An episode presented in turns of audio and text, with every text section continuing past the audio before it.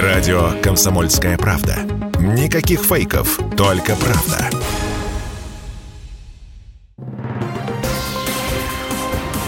Союзное государство. Картина недели. Здравствуйте, я Екатерина Шевцова. Это «Картина недели». В ней я рассказываю о том, что произошло важного в союзном государстве. В Москве прошел юбилейный саммит УДКБ. Подведем итоги. Россия и Беларусь придумают премию для молодых ученых. Нижегородская область хочет возобновить прямое авиасообщение с Беларусью. О главных событиях в союзном государстве прямо сейчас.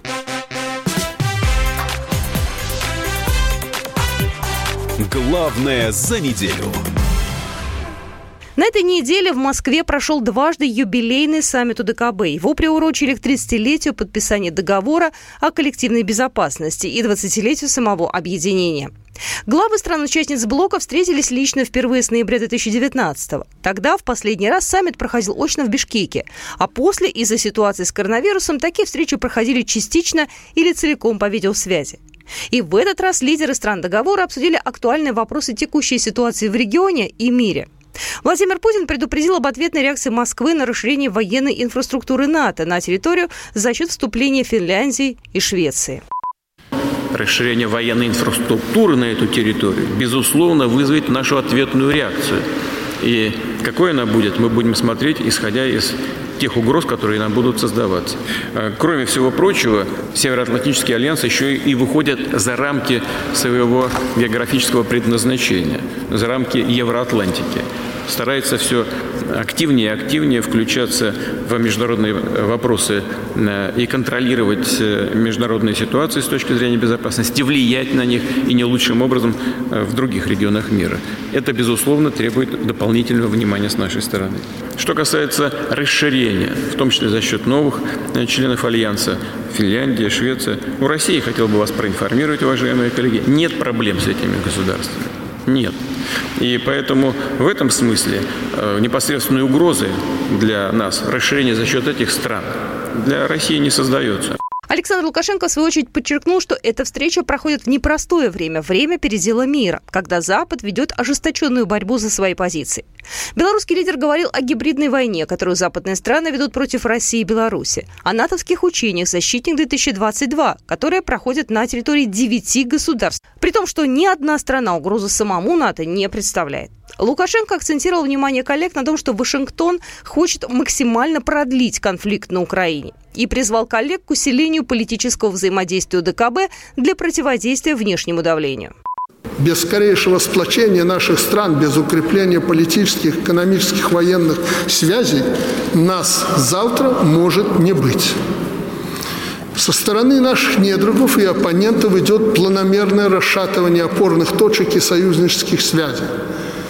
И в этом мы сами частично помогаем Западу.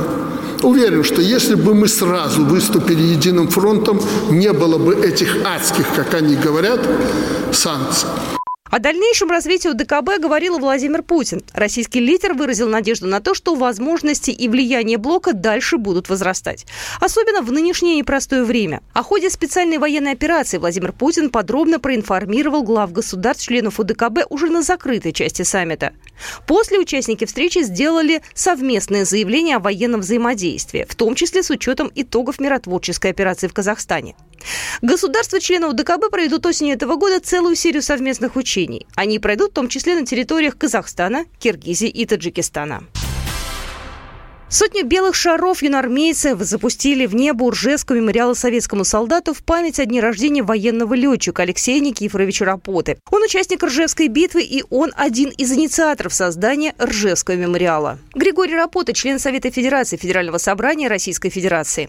Он мне как раз сказал, что те жертвы, которые принесены здесь, э, на Ржевской земле, они достойны великого памятника. Именно памятника солдату. Он это подчеркивал, не генералу, хотя он сам, в общем, был генерал-майор уже. Но воевал-то он солдатом, а, а именно солдат. Поэтому вот эта мысль мне запала в душу. В Тверской области ежегодно находят останки сотен солдат, пропавших здесь без вести. Здесь был тот самый Калининский фронт, где шли ожесточенные бои. Эти события вошли в историю как Ржевская битва. Это было одно из самых кровопролитных сражений Великой Отечественной. Точное количество погибших советских солдат в этой битве неизвестно до сих пор. Николай Овсиенко, заместитель председателя Российского военно-исторического общества. Мы знаем, и президент, открывая памятник этот, сказал, что миллион двести тысяч человек здесь полегло. Ежегодные э, поисковые экспедиции Российского военно-исторического общества э, Ржев-Калининский фронт поднимают сотни останков наших бойцов. Уже мы можем говорить о цифре миллион триста тысяч. Мемориал советскому солдату под Ржевом был построен на народное пожертвование и при поддержке Постоянного комитета союзного государства. Нижегородская область хочет возобновить прямое авиасообщение с Беларусью. Об этом заявил губернатор региона Глеб Никитин после встречи с президентом Беларуси Александром Лукашенко, передает Белта. По мнению губернатора, у Нижегородской области и Беларуси есть большой потенциал для сотрудничества в сфере туризма. Однако он используется не в полной мере. Я считаю, что нам надо возобновлять прямое авиационное сообщение и рассказать о том, для чего и зачем можно поехать в наши города. Развивать туризм, сказал Никитин. Также он сообщил, что во время своего визита посетил Белорусский государственный музей истории Великой Отечественной войны, и экскурсия произвела на него сильное впечатление.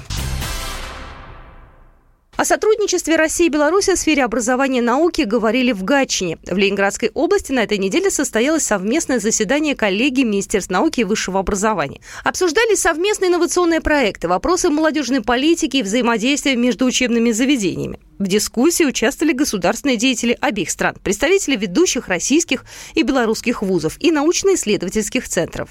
Дмитрий Мезенцев, государственный секретарь Союзного государства принципиально по-иному сегодня ведется диалог между Курчатовским институтом и Национальной академией наук Беларуси. Мы видим, какое огромное внимание президенты уделяют этому сотрудничеству и планам, конкретным планам такого взаимодействия. Но мы также хотим, чтобы э, это было подхвачено, такая практика, такой посыл, буквально тысячами научных исследователей Беларуси и России. Беларусь и Санкт-Петербург активно взаимодействуют в образовательной сфере. Валерий Фальков, министр образования Российской Федерации, о сотрудничестве. Интенсивность и содержание российско-белорусских контактов в гуманитарной области, в образовательной сфере, в области науки сегодня, мне кажется, находится на, э, как говорят, на пике. И э, тесное взаимодействие по всем вопросам научно-технологической повестки – это залог развития как фундаментальных, а, так и прикладных исследований в рамках союзного государства. Также на коллегии обсудили проведение 10-го Российско-Белорусского молодежного форума и учреждение премии союзного государства для молодых ученых. Возможное исключение Беларуси и России с Всемирной метеорологической организации ударит и по тем, кто применит подобные санкции. Об этом заявил член комиссии по экологии парламентского собрания Союза России и Беларуси Николай Новичков. И сейчас стоит угроза вплоть до того, что русские и белорусские э, гидроминерологи будут исключены из соответствующих э, международных организаций со всеми вытекающими последствиями. Мы к этому относимся спокойно, потому что у нас самая протяженная территория наблюдения, да ни у какой страны такого нет наблюдения, как у нас. Поэтому, и скорее, если э, наши там, западные партнеры, в кавычках, на это пойдут, они, собственно, выстрелят себе в ногу, потому что они лишатся информации. Поэтому я надеюсь, что этого не произойдет, но нам нужно быть готовым с 18 по 19 мая в северной столице России прошло 68-е заседание постоянно действующего семинара при парламентском собрании Союза Беларуси и России по вопросам строительства союзного государства. В семинаре участвовали союзные парламентарии и ученые-климатологи. Они обсуждали, каким образом в союзном государстве можно унифицировать меры реагирования на изменение климата, а также гармонизацию нормативного регулирования мер по адаптации к изменению климата. По итогам семинара парламентарии приняли проект рекомендаций.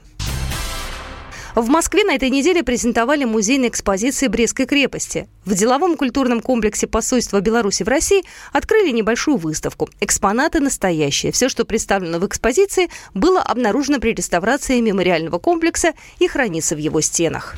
Этот год в Беларуси объявлен годом исторической памяти, и в этом году Брестской крепости исполнится 180 лет. Елена Грицук, заведующая отделом мемориального комплекса. Наша Брестская крепость имеет действительно очень давнюю историю, но, наверное, большинство наших посетителей, туристов связывает ее событиями начала Великой Отечественной войны. И, конечно же, этим событиям посвящены все наши музейные экспозиции, которых на сегодняшний день насчитывается пять. Это музей обороны Брестской крепости, который ведет свое начало с 1956 года. И последние музейные экспозиции открыты буквально несколько лет тому назад и созданы по проекту союзного государства России и Беларуси.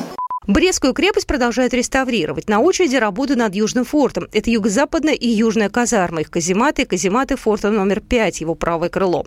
Одна из идей – установить на южной территории мемориальную скульптуру «Скорбь». Это будет согнувшаяся в рыдании женщина, которая не дождалась своих солдат с войны. Более 60 живописных работ художника Витольда Белыницкого-Беруле представлено в галерее искусств Зураба Церетели в Москве. Выставка, которая открылась на этой неделе, посвящена 150-летию со дня рождения пейзажиста-лирика. Десятки картин привезены впервые в российскую столицу из хранилища Национального художественного музея Беларуси. А еще шесть из коллекции Химкинской картины галереи имени Горшина. Юлия Лисай, ведущий научный сотрудник отдела зарубежного искусства Национального художественного музея Республики Беларусь. Отбор, ну, в общем-то, соответствовал блокам тематическим. Это ранние вещи, это мемориальный пейзаж, это удивительные совершенно северные путешествия.